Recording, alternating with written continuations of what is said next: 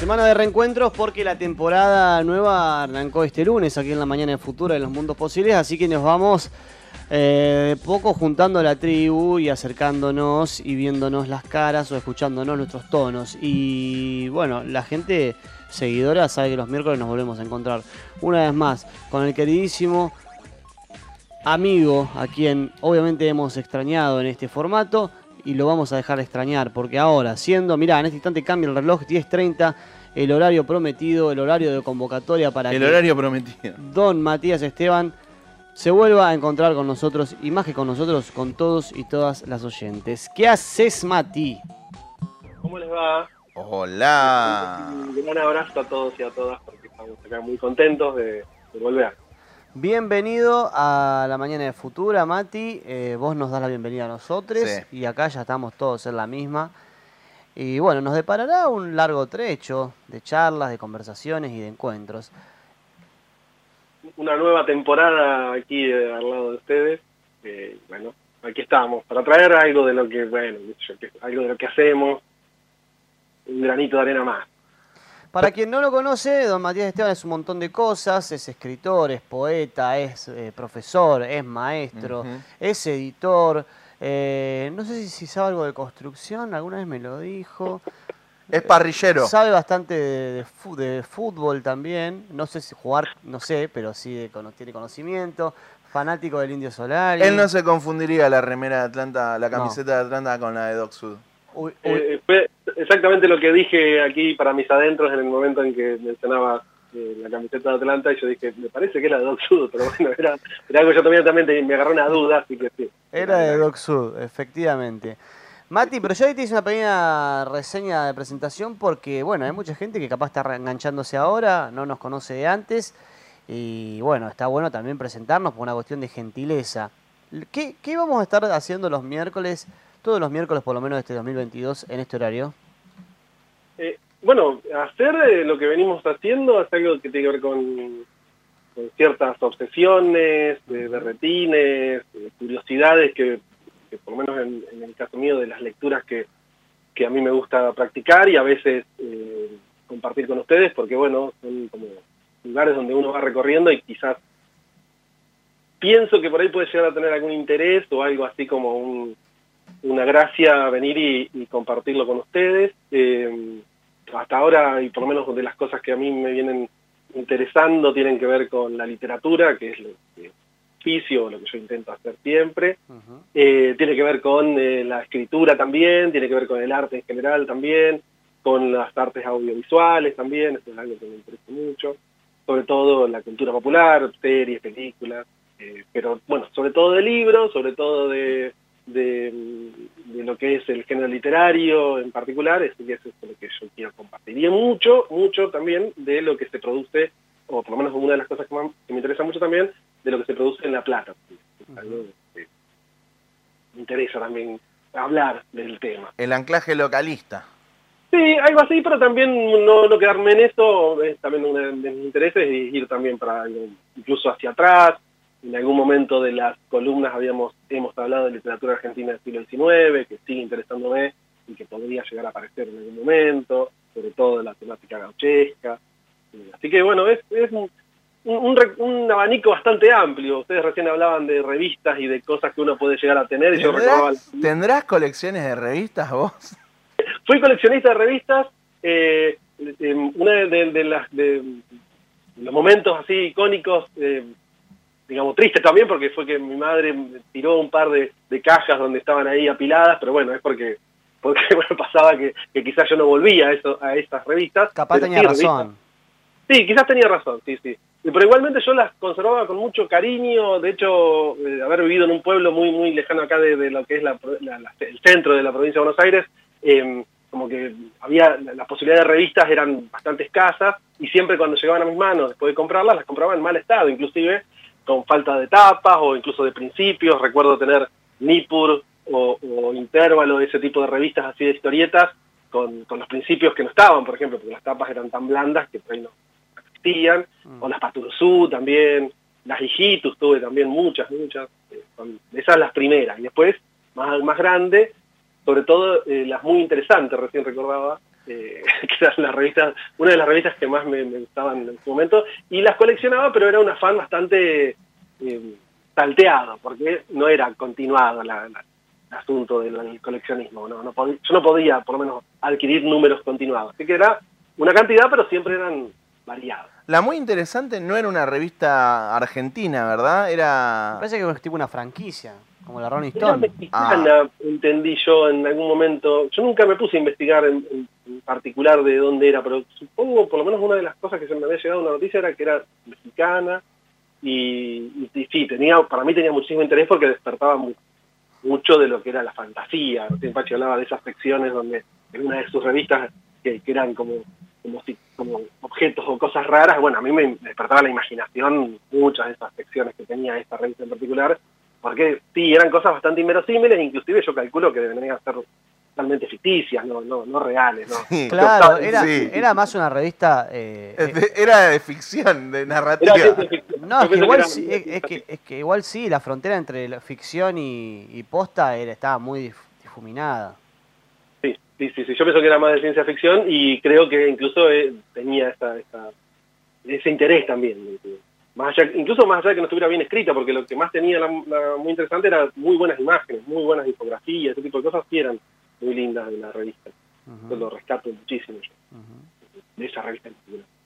Bien, este, revistas, colecciones, objetos. em, ¿Habías pensado un disparador para charlar hoy? Sí, bueno, siguiendo con esto de, de- de esta temática, inclusive podríamos decir, el género que, se construye alrededor de las colecciones es la antología. Y Ajá. uno de mis temas, que también habíamos hablado en su momento, es el tema de las antologías. A mí me interesan mucho las antologías, en particular las antologías de poesía y en particular, mucho más particular, las antologías de poesía en La Plata. Antes de Pero- meternos con la Sí. cuestión eh, conceptual o, o- o- o- o con el meollo en sí de las antologías, ahí mencionaste al bazar que es algo que te interesa mucho. ¿Cuál es eh, la cuestión por la cual te sentís atraído? Estuve pensando bastante, yo suponía que me ibas a preguntar algo así. Ay, soy muy Eh, predecible, Mati me está diciendo. No, porque siempre trato de pensar qué es lo que puede llegar a, a generar en el, en el otro cuando, cuando digo algo. Entonces me, me pensaba que es algo que tiene que ver con esto, por eso traje el tema que ustedes habían tocado recién, el tema de las revistas y las colecciones en particular, y las colecciones de textos en particular, porque si hubiesen hablado de colecciones de objetos, capaz que no hubiese traído el tema, pero cuando uno colecciona texto es, y pienso que, eh, pienso que por ahí, en el caso mío, tiene que ver con cierta escasez de recursos como para tener eh, más material dentro de lo que era mi biblioteca o lo que eran las cosas de mis objetos preferidos. Entonces yo consideraba, capaz que lo sigo considerando, que una antología contiene todo. Entonces yo teniendo los mejores poemas de amor en lengua castellana, yo creo, como lector inocente, una parte de mi lector inocente cree que los tiene todos los poemas, los mejores poemas de amor. Entonces hay algo de esa inocencia que a mí me hace feliz inclusive, porque creo que creo en esa felicidad de, de tener una totalidad y decir, bueno, acá tengo todo en mi mano, y en realidad, bueno, pues cuando uno se pone más en, se quiere a pensar un poco más serio, ponele, eh, encuentra que no, que eso es una, una ficción que uno se arma para, para quedarse un poco más tranquilo. No hay nada, no hay nada más lindo que tener en la biblioteca un eh, gordo y vigoroso volumen de cuentos completos, Mati. Y quería decir mí- esto. A mí me gusta mucho. De hecho, bueno, después pasé a tener la obra completa. Es decir, pasé a tener de los autores preferidos míos la obra completa. Entonces tengo en un tomo la obra completa. Que también es una ficción, porque finalmente aparecen obras inéditas, aparecen papeles dispersos, aparecen pues, correspondencias que en principio no querían publicar y, siguen, y aparecen publicadas. Así que las obras completas también son una especie de ficción de- de- conceptual, si quieres. ¿Sabes qué? la antología tiene eso, sí. Eh, lo, lo último que quiero, quiero porque te estoy interrumpiendo a cada rato y necesito dejarte fluir.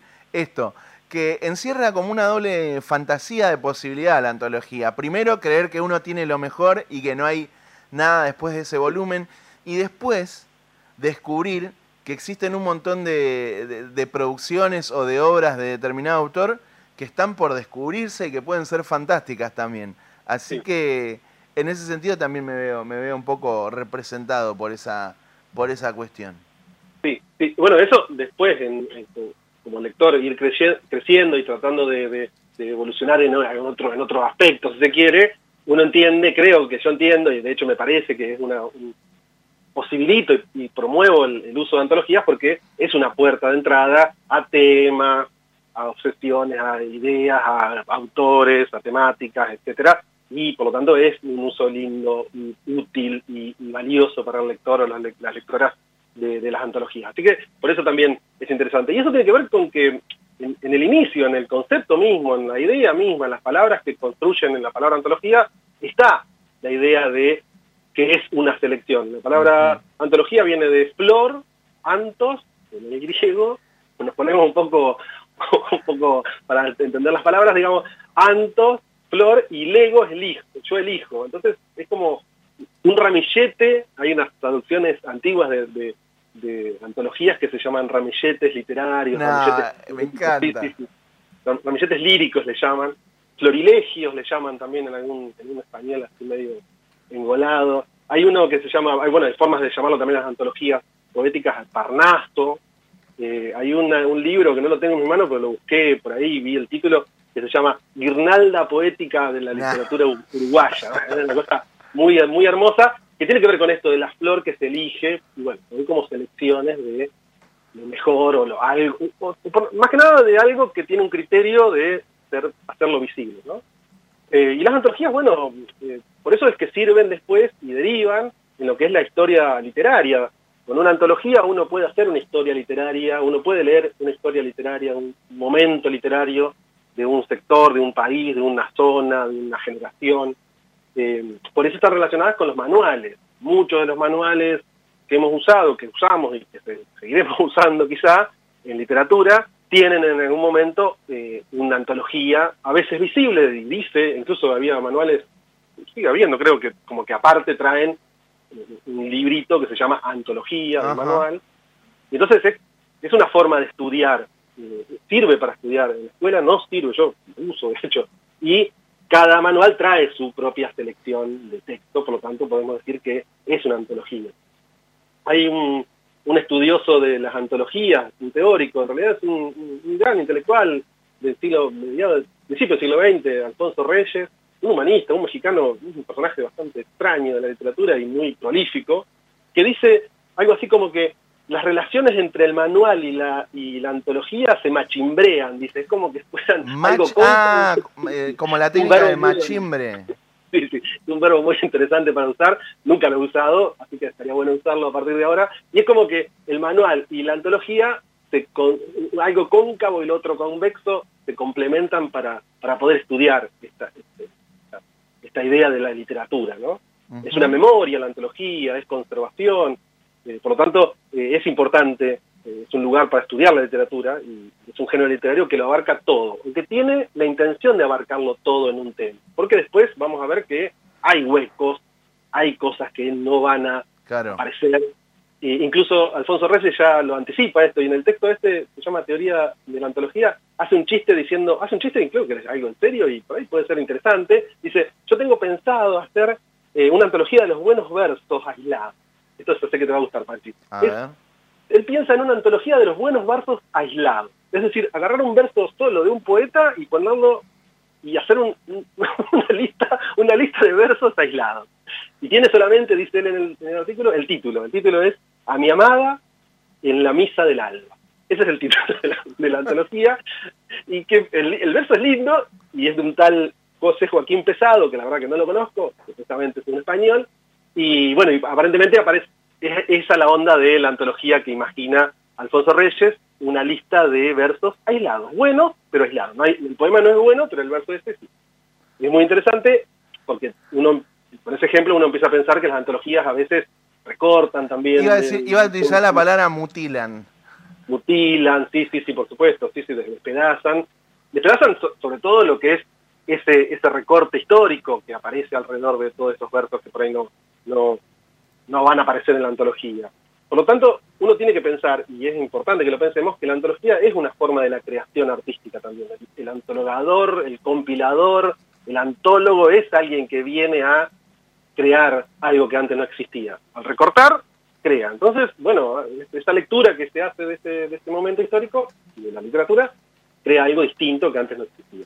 Por eso también dice en un momento que va a crear, Alfonso Reyes, el Panal de América o la antología de la gota de miel, que es como una, dice él, una poesía diabética de todos los, de todos los versos totalmente densos de amor y de, de, cursi, si se quiere, también poesía recortada, obviamente con un chiste, si se quiere, de todo lo que, lo que, plantearía un tema para poder recortar algo de la ¿no? Eh, entonces, uno puede pensar que el, el, antólogo es una especie de superlector que tiene un conocimiento de todo lo que está sucediendo. Uno como lector confía en ese antólogo para comprar esa antología o, leerla y decir, bueno, acá está todo, como decíamos hoy, toda la poesía de amor está acá. Y claro, porque eh, la antología tiene esa pretensión de totalidad. Hay una cuestión ahí que también, bueno, entra o corre el, el, criterio eh, casi como de, curaduría del antologador, Siempre me pregunté si era, no sé si llamarle oficio o trabajo o cómo llamarle, eh, bien pago, o que les pagaban a los que hacían eh, distintas antologías. No sé, Walsh hizo una antología de cuentos fantásticos, ¿le habrán pagado bien por hacerla?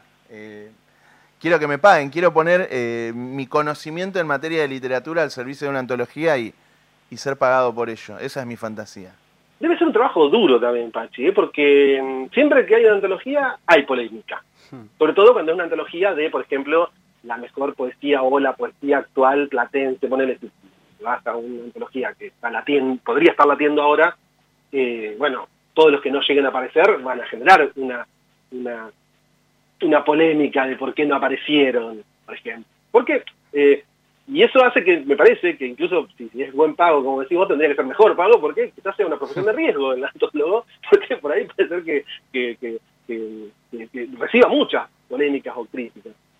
Por eso también eh, insisto en esto de que también es una especie de creación.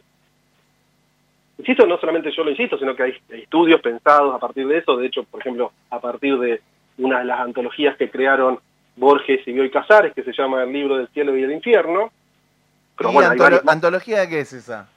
Es una antología sobre todo de la temática infernal que ellos han leído y que, bueno, que a ellos consideran eh, que, bueno, que puede estar en una antología. Pero a su vez, en este libro lo que hacen ellos es crear personajes literarios, supuestamente autores, que solamente ellos conocen y, bueno, con el tiempo eh, se ha descubierto que eran inventos de ellos, que eran textos propios de ellos, que hay ah. partes de las... Porque un antologador también lo que hace es dar una noticia de la vida del autor, eh, poner una lista de obras. El antologador más, si se quiere amarrete, puede poner solamente el dato del nacimiento y vida del, autor que está antologando y ya está. Pero hay otros que lo que hacen es contar un poquito, hacer como un apartado de los autores, que los lectores tengamos la posibilidad de conocerlos un poco más, una lista de, libros, un comentario inclusive de su obra incluso a veces los buenos antologadores hacen un comentario previo, un prólogo, una justificación de lo que están haciendo, de ese trabajo de lectura que hicieron. Y en el caso de Borges, incluso lo que hicieron fue un plus, digamos, algo, algo que no era necesario, que era crear eh, obra que no, no estaba, ellos no, estas obras eran creadas por ellos y, crearon crearon la vida, de, o sea, no solo crearon los personajes, la obra, sino que también crearon eh, la vida, digamos. Cuando uno va a esos autores, lo que encuentra es que eh, es totalmente ficcional, digamos, lo que dicen, porque después uno va a, tratar de, recuperarlos en otros manuales, en otros lugares, y no, no aparecen en ningún lado, son inventos de ellos. Es como, más o menos como lo que hicieron, si se quiere, pero ya dando cuenta de que era una obra literaria, con Busto Domecq, que era un personaje cuentos policiales, que era un personaje que era creado por ellos, y lo que se pensaba, muchas veces se pensó, era que era un autor aparte, no, era un personaje literario de ellos dos. Bueno, esto también hace, y da cuenta en este caso así excepcional, de que el antologador es un creador literario, en este caso excede, se quiere, va más para lo literario, pero bueno, es alguien que, que crea de la nada y bueno, que de alguna forma eh, hace que esta antología también gane un espesor no solamente objetivo, porque eh, lo que tiene casi siempre la antología es la objetividad de ese, ese que pretendió hacer las 100 o las mejores poesías de amor en, lengua española, calculo que él se debe creer que las eligió y que es infalible su elección. Pero bueno, entendemos que cada lector puede hacer su propia antología. Porque hacer una lectura de, lo que entiendas o lo que te guste, siempre es, cuando haces una lectura siempre es una antología. Por lo tanto, la antología está muy, es muy intrínseca a la lectura en sí, es como mm. muy, está muy relacionada, está muy vinculada con, cada vez que lees. Sobre todo porque es un procedimiento también, no, solamente un género, sino también es un procedimiento.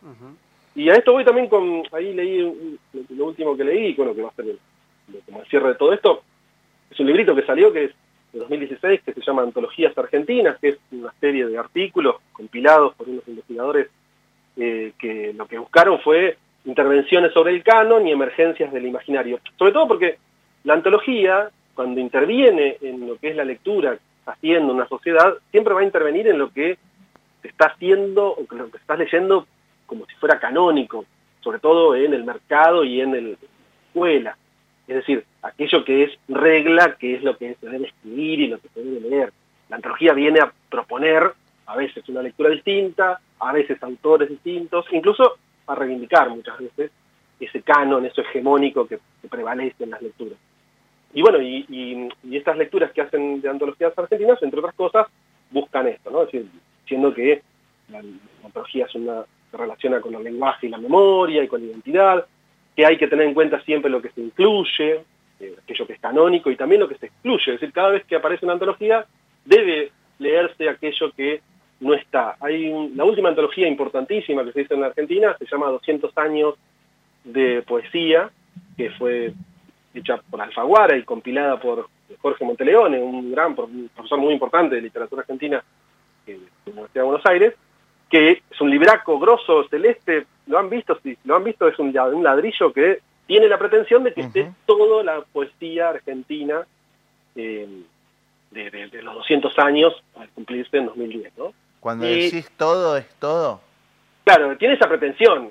Él mismo lo dice en el prólogo que esa pretensión es totalmente inalcanzable, que es muy difícil, es una totalidad no total, una totalidad que, siempre está abierta, una totalidad incompleta, él lo dice, es consciente de eso.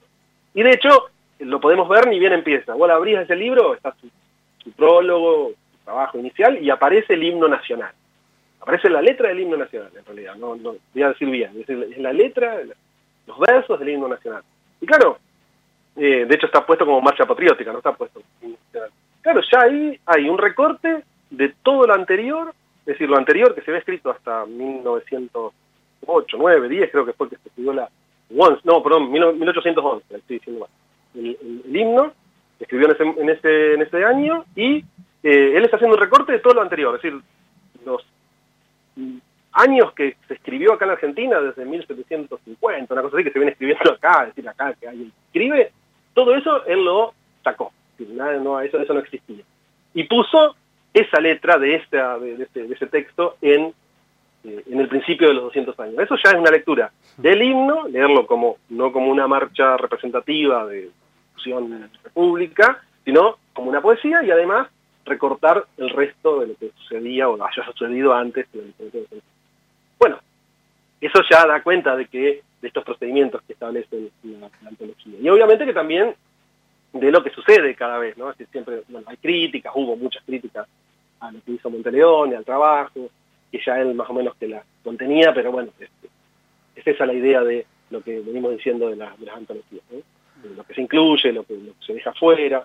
Eh, siempre hay como, en la antología hay están los textos preexistentes, que son los que se van a incluir, luego viene la historia que organiza un relato de la literatura, y luego está el canon que jerarquiza por ideología, ¿no? y esto, bueno, es algo que hay que tener en cuenta cada vez que uno piensa en las antologías, que bueno, que en definitiva también es algo muy típico de la literatura argentina. Previamente, en 1824, ya lo habíamos, creo que en una columna lo hablamos, la primera, el primer texto literario, se quiere así importante en la literatura argentina, en 1924, fue la lira argentina. No si, recuerdan que habíamos hablado. Eh, la lira argentina es una antología. Es decir, a alguien se le ocurrió, un tal Ramón Díaz, que nunca más hizo nada, pero ese, ese personaje, eh, hizo una antología de todo lo que se venía escribiendo, incluso incluyó muy, muy, de una forma muy, muy luminosa, porque iluminó todo lo que va a venir después, que es la gauchesca, y, puso, incluyó una gran sección de gauchesca y de poemas anónimos de esa época, y entonces eh, también podemos pensar que, la antología, esta, la lira argentina, es una forma de, inicio de la literatura argentina y que, bueno, está muy, muy relacionada con, nuestra literatura. Más que, más que interesante este ramillete de, flores conceptuales que, nos has acercado al aire, Mati. Eh, ¿Seguimos o, abrimos un nuevo capítulo de esta, de esta saga la semana que viene? ¿Te parece bien? Sí, por supuesto, chicos. Vamos a seguir charlando y obviamente, como dijimos al principio de palabras, muy feliz de que alojen nuevamente en, tu, programa. Muy, muy, feliz con ustedes. Nosotros también estamos muy felices de tenerte nuevamente con nosotros. Abrazo grande, amigo. Abrazo, gente. Mati Esteban, como todos eh, los miércoles aquí en los mundos posibles, pasaba por el aire y nos dejaba un poco de data respecto a lo que es, es, son y serán las antologías.